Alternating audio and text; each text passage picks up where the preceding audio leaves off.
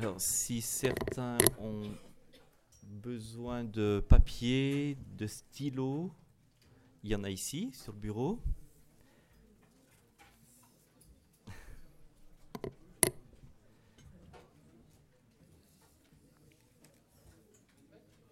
Voilà.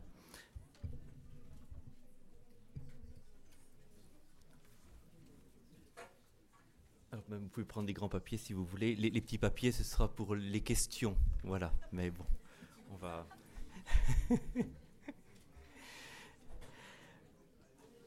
Alors donc, euh, vous avez vu, on s'installe. Donc, euh, vous avez vu que toute la session eh bien, sera faite de différentes interventions, faites par, euh, données par différents frères et sœurs. Et aussi, euh, Père Bernard donnera le, cœur un peu de la session. Il interviendra assez souvent pour, euh, ben, pour nous conduire euh, dans ce sujet qui est beau, mais qui est à la fois très délicat aussi. Voilà. Alors, c'est une session donc sur l'amour humain, sur la transmission de la vie, où on va approfondir notamment l'enseignement d'une encyclique qui est parue il y a près de 50 ans, donc en 1968, qui s'appelle Humane Vitae. Voilà, de la vie humaine, et c'est une encyclique qui, euh, a été donnée donc par Paul VI et qui est prophétique, comme, euh, comme on, on vous le dira, dont la réception n'a pas, n'a pas été évidente et n'est toujours pas évidente. Mais on veut vous aider, si vous voulez, à en comprendre toute la pertinence euh, euh, et à comprendre que c'est vraiment l'Esprit Saint qui a animé l'Église et qui a permis à, Paul VI eh d'écrire euh, cette encyclique. Alors, pour ma part, je vais commencer par vous donner une réflexion sur le mouvement de 1968 à nos jours, notamment la révolution euh, sexuelle de 68 à nos jours. Alors cet enseignement se base euh, pour l'essentiel sur un enseignement qui a été donné par euh, Pierre-Olivier Ardouin lors d'une de, nos sessions à Sens en juillet 2008. euh, Sur cette session abordait le même thème. Et Pierre-Olivier Ardouin est un de nos foyers amis. Bon, il est philosophe, il intervient beaucoup dans le domaine de la bioéthique. Il a fait partie donc euh, de, la commission de bioéthique euh, du diocèse de Fréjus-Toulon. Hum, il, il- était intervenant aussi à la fondation euh, Jérôme le Jeune. Donc sa pensée est importante et, elle est très ajustée. Alors tout d'abord, euh, le cœur de la révolution de 1968, euh, on va dire que c'est la révolution sexuelle. En effet, vous avez tous entendu parler de 68 comme d'un mouvement de, d'un moment de grande effervescence en Europe. On parle à dessein donc de la révolution, car ce mouvement a entraîné un véritable changement de vision de l'homme, de la société, de la famille. Et le cœur de ce mouvement est une, émanci- une émancipation totale de l'homme, avec euh, le slogan, euh, notamment Il est interdit d'interdire, euh, cela en témoigne. Il y a un autre slogan aussi, Faites l'amour et non la guerre. Et ce slogan-là témoigne que le moteur de cette émancipation est la révolution sexuelle, avec comme point de départ euh, dynamique la dissociation de la sexualité et de la procréation. Et cela, cette dissociation, est permise, est obtenue plutôt, par la contraception. Alors en France, la franc-maçonnerie, héritière euh, des philosophes des Lumières, était depuis longtemps à l'œuvre pour éliminer Dieu des consciences et édifier une nouvelle société avec un homme nouveau, un nouveau type de famille, loin de la vision donnée par le judéo-christianisme. Depuis la Révolution, les idées des Lumières euh, avaient pénétré la culture, les mentalités. Mais néanmoins, il restait un fort point de résistance. On était toujours accroché à un ordre naturel, parce qu'il existait encore dans la société un solide bon sens, et aussi parce que le christianisme était encore vigoureux et il prêchait la soumission à la loi donnée par Dieu créateur. Ainsi, les lois du mariage, de la famille, découlaient directement du plan de Dieu créateur. La vie restait donc un don sacré. Et tout ceci empêchait un changement en profondeur de la société et donc la soi-disant émancipation de l'homme. Alors pour parvenir à ce changement de société, il fallait donc euh, parvenir à tout prix à un changement de la, de la notion même de la vie, c'est-à-dire un changement du statut de la vie. Et le docteur Pierre Simon, hum, qui était l'ancien président de la Grande Loge de France, donc euh, c'est un franc-maçon, qui était cofondateur du planning familial, familial français, qui a donné euh, le nom euh, français stérilet aussi. Eh bien, le docteur Pierre Simon, dans son livre euh, publié en 1979 de la vie avant toute chose, disait que pour faire changer définitivement la société, il faut que la vie perde. Alors je cite, le caractère absolu qu'elle avait dans la Genèse ou pour Aristote, pour devenir alors un concept qui se modèle et évolue au gré des lois, des idées, du savoir. La vie est ce que les vivants en font, la culture la détermine, ce n'est pas la mère seule c'est la, collectivité tout entière qui porte l'enfant en son sein. C'est elle qui décide s'il doit être engendré, s'il doit vivre ou mourir, quel est son rôle et son devenir. Il dit encore, poser le principe que la vie est un matériau au sens écologique du terme et qu'il nous appartient de la gérer, là est l'idée centrale donc du programme franc-maçon pour faire changer la société. Voilà. Alors ça peut paraître, euh, nous paraître des phrases un peu terribles, mais euh, c'était sa pensée et la pensée de tout le plan franc-maçon. Donc il faut savoir qu'il le dévoile en 1979 et on va lui demander, on va retirer immédiatement des librairies ce livre parce que certains francs-maçons ont dit ben, ce n'est pas le moment d'annoncer aussi clairement notre, notre plan. Voilà. Alors, changer le concept même de la vie à l'aide de la contraception. Pour parvenir justement au changement du concept même de la vie, duquel dépend le changement de société, il fallait imposer le levier de la contraception.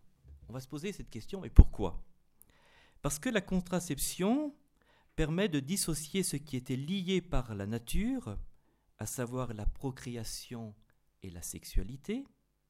Ainsi, avec la contraception, la sexualité pouvait avoir son autonomie propre. Elle n'était plus forcément liée au don de la vie. Et la sexualité était dégagée de la responsabilité du don de la vie. Par la contraception, la femme peut librement disposer de son corps, elle n'est plus enchaînée par son rôle d'épouse et de mère. Alors quand je dis elle n'est plus enchaînée, euh, le, fait d'être épouse et mère, ce ne sont pas des chaînes, mais pour, pour euh, ces, ces personnes-là qui sont dans cette mentalité, ils pensent que ce sont des chaînes. Voilà.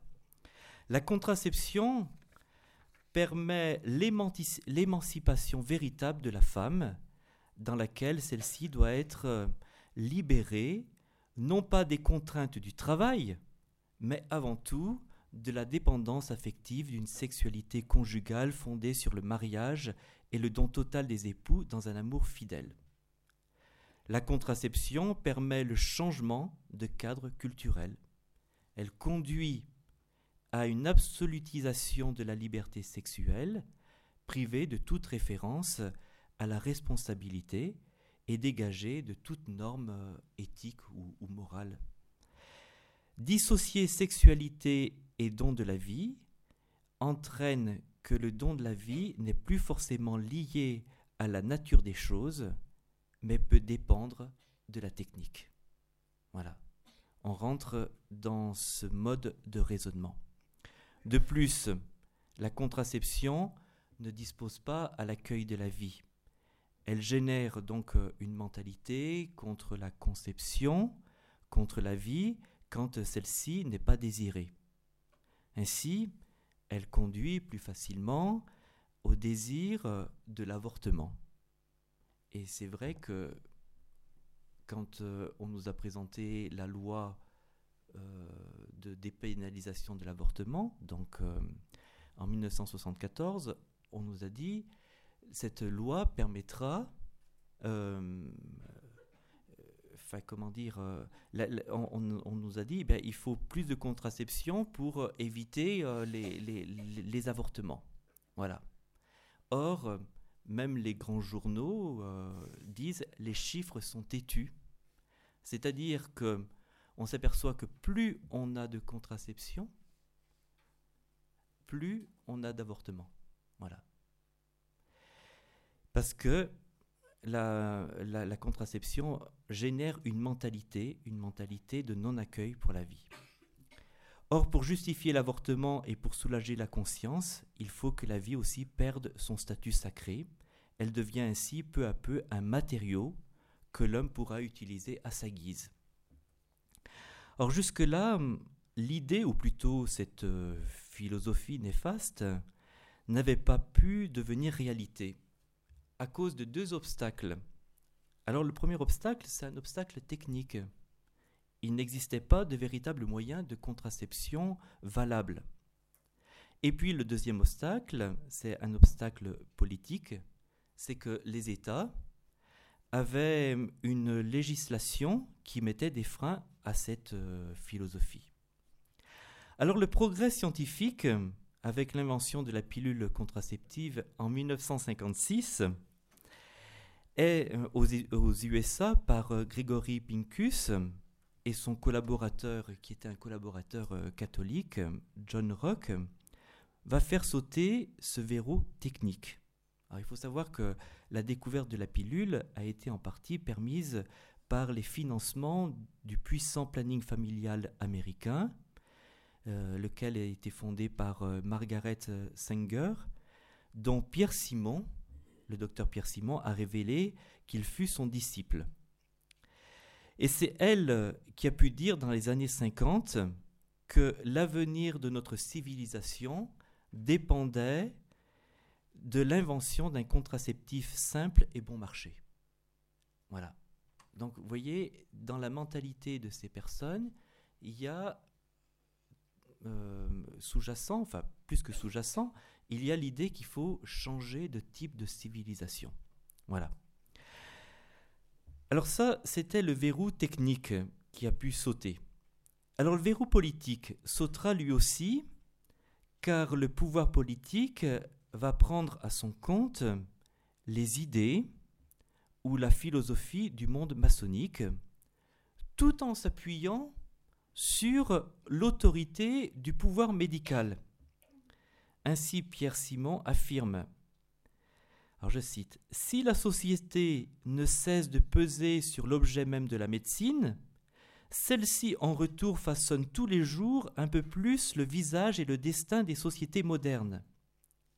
Cette intervention politique des médecins est rendue toujours plus nécessaire à ne plus se donner pour seul projet d'assurer la survie des humains, mais à se mêler de changer leurs conditions, donc de bousculer leur morale. Les médecins, comme les autres scientifiques, participent désormais très concrètement au pouvoir. Donc si vous voulez, euh, il dit les médecins euh, ne sont plus, sont plus simplement engagés dans le fait qu'ils doivent assurer la survie des humains, mais ils doivent se mêler pour faire changer les, les conditions de la morale. Voilà. Donc ils doivent accéder à un autre pouvoir. Ils doivent avoir aussi un pouvoir politique. Et cela va se vérifier en France. Je ne sais pas si vous avez entendu parler de M. Lucien Neuwirth. Peut-être pas parce que ce n'est pas de votre, votre époque. Euh, eh bien, M. Euh, Lucien Neuwirth était à la fois franc-maçon, médecin et député. Voilà. Et il va permettre, c'est lui qui va permettre, entre guillemets, la libéralisation de la contraception avec euh, sa fameuse loi qui porte son nom. Et cette loi, elle va être votée un 28 décembre 1967. Le 28 décembre, c'est la fête des Saints Innocents. Voilà. Alors, un autre nom, je pense que là, vous en avez entendu parler, c'est Daniel Cohn-Bendit. Alors, Daniel Cohn-Bendit, c'est l'un des leaders de 68. Et il dira le désir d'émancipation avait besoin d'un espace politique normalisé. Qu'est-ce que ça veut dire? Ben, Il fallait que ce soit le pouvoir politique démocratique qui entérine ben, la révolution sexuelle, tout simplement. Fallait qu'elle passe dans les lois et de manière euh, par, la, politique, par le pouvoir euh, démocratique. Alors ce fut fait par la loi Neuwirth un an avant, 1900, euh, avant 68 on peut dire qu'à partir de 68, toute la classe politique va de plus en plus entériner cette émancipation. La droite, par peur d'être traitée de rétrograde, va la favoriser. Depuis 68, la révolution culturelle est relayée par l'État, qu'il soit de droite ou de gauche. Voilà. Alors, Daniel Comendit, euh, aujourd'hui, euh, c'est un homme euh, bien rangé, enfin, bien rangé, enfin, voilà, bien rangé, et est député européen. Et il se réjouissait en 2008 en déclarant 68, c'est fini, culturellement, nous avons gagné. Voilà, c'est très intéressant de voir que il, eh bien, ils avaient réussi à faire passer leurs idées dans les lois, euh, dans la société. Voilà. C'est-à-dire, ils ont réussi à faire passer euh, le processus de leurs idées dans, les lois, et puis c'est un processus qui se développe et qui continue à se développer encore. Voilà. Mais c'est un mauvais processus, hein, vous comprenez. Euh, c'est vrai donc qu'il n'a pas tort, notre société a totalement intégré la révolution sexuelle, parachevant l'idée subversive de sexualité comme consommation, se dégageant de toute norme morale transcendante. Voilà.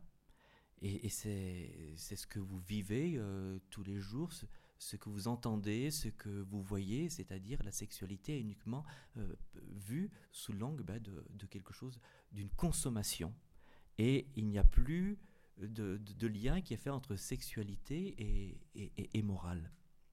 Contrairement à ce que certains ont cru, mai 68 n'avait pas pour finalité de prendre le pouvoir dans un idéal révolutionnaire de type marxiste, mais mai 68 avait pour finalité de mener cette révolution sexuelle pour faire advenir une nouvelle culture. Voilà.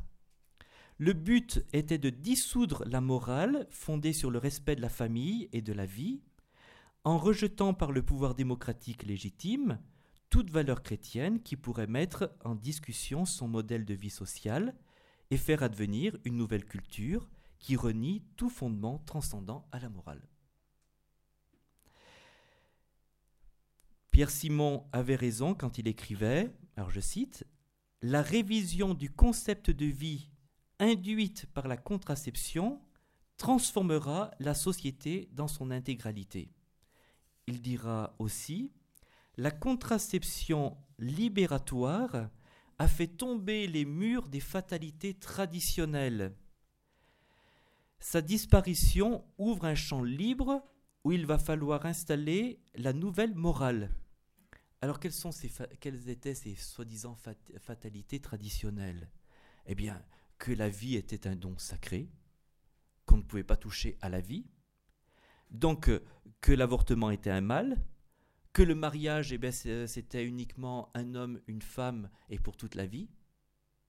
Et donc, vous voyez, ce qui va se passer, c'est la reconnaissance de la contraception, c'est le début d'un processus comme un droit qui inaugure une longue série de droits iniques qui opèrent une mutation culturelle et sociale sans précédent.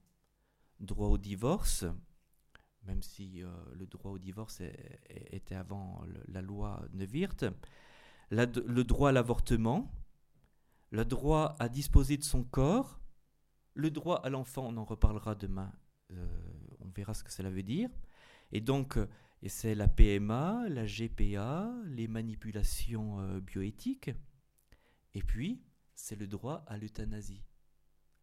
Donc là, on, on arrive bientôt au, bout du, processus. Et le statut de la femme est modifié, elle est libérée des chaînes de la maternité et de son rôle d'épouse. Voilà. Alors en résumé, sans la pilule qui était du domaine de la science, sans la loi Neuwirth qui, dépénalise euh, la pilule, en fait, voilà, qui est du domaine de la politique et du droit, l'esprit hédoniste, c'est-à-dire l'esprit d'une société de plaisir de mai 68, aurait eu beaucoup de peine à s'imposer.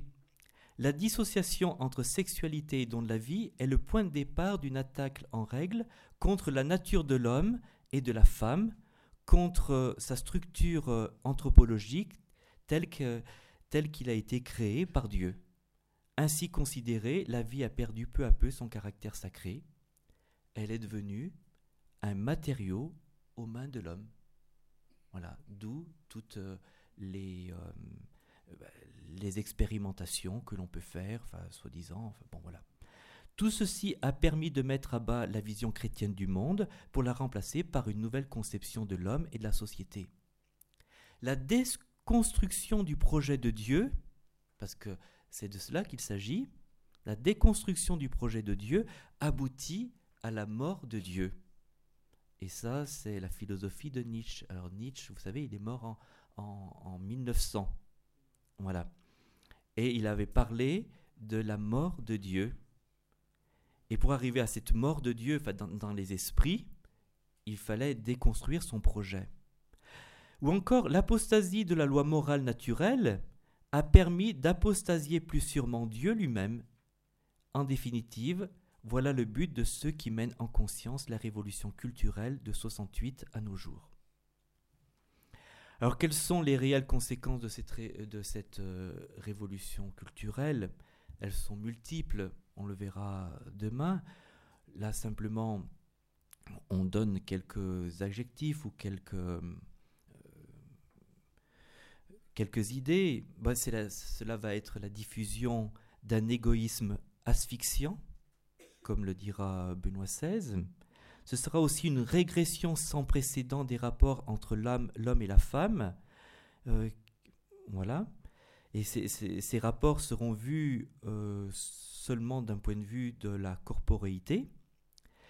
Le leurre de la soi-disant maîtrise du corps a entraîné une, permissivité générale et a conduit à une suggestion des femmes, leur corps étant relégué à un simple objet de consommation. Autre conséquence aussi, un taux de divorce alarmant, 1 sur 3 en moyenne en France, 1 sur 2 dans la région parisienne. Et puis aussi un développement exponentiel de la pornographie. Mais on peut trouver aussi beaucoup d'autres conséquences. Alors, je termine par euh, une citation euh, de Benoît XVI dans Deus Caritas Est, qui euh, synthétise toutes ces conséquences. Il dit au numéro 5 de cette encyclique La constitution de l'être humain est à la fois corps et âme. L'homme devient vraiment lui-même quand le corps et l'âme se trouvent dans une profonde unité. Le défi de l'éros est vraiment surmonté lorsque cette unification est réussie. Si l'homme aspire à être seulement esprit et qu'il veut refuser la chair comme étant un héritage simplement animal, alors l'esprit et le corps perdent leur dignité. Et si d'autre part, il renie l'esprit et considère donc la matière, le corps, comme une réalité exclusive, il perd également sa grandeur. La façon d'exalter le corps à laquelle nous assistons aujourd'hui est trompeuse. L'éros, rabaissé simplement au sexe, devient une marchandise, une simple chose que l'on peut acheter et vendre. Plus encore, l'être humain devient une simple marchandise. L'homme considère maintenant le corps et la, et la, sexualité comme la part seulement matérielle de lui-même qu'il utilise et exploite de manière calculée. Nous nous trouvons devant une dégradation du corps humain qui n'est plus intégré dans le tout de la liberté de notre existence, qui n'est plus l'expression vivante de la totalité de notre être, mais qui se trouve comme cantonné au, domaine purement biologique. Et Benoît XVI dira aussi, lors d'un congrès international, lors des, des 40 ans d'humanévité, en l'absence de cette unité, dans une culture soumise à la domination de l'avoir sur l'être, la vie humaine risque de perdre sa valeur. Si l'exercice de la sexualité se transforme en une drogue qui veut assujettir le conjoint à ses propres désirs et intérêts, sans respecter les temps de la personne aimée, alors ce que l'on doit défendre n'est plus simplement le véritable concept d'amour, mais en premier lieu la dignité de la personne elle-même.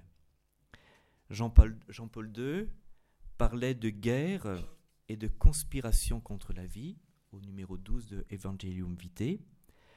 Et donc, euh, dans ce champ de ruines, ben, lui, une encyclique euh, particulièrement belle du magistère de l'Église, et cette encyclique, c'est l'encyclique de Paul VI, Humanité, et c'est ce qu'on va vous faire euh, découvrir maintenant.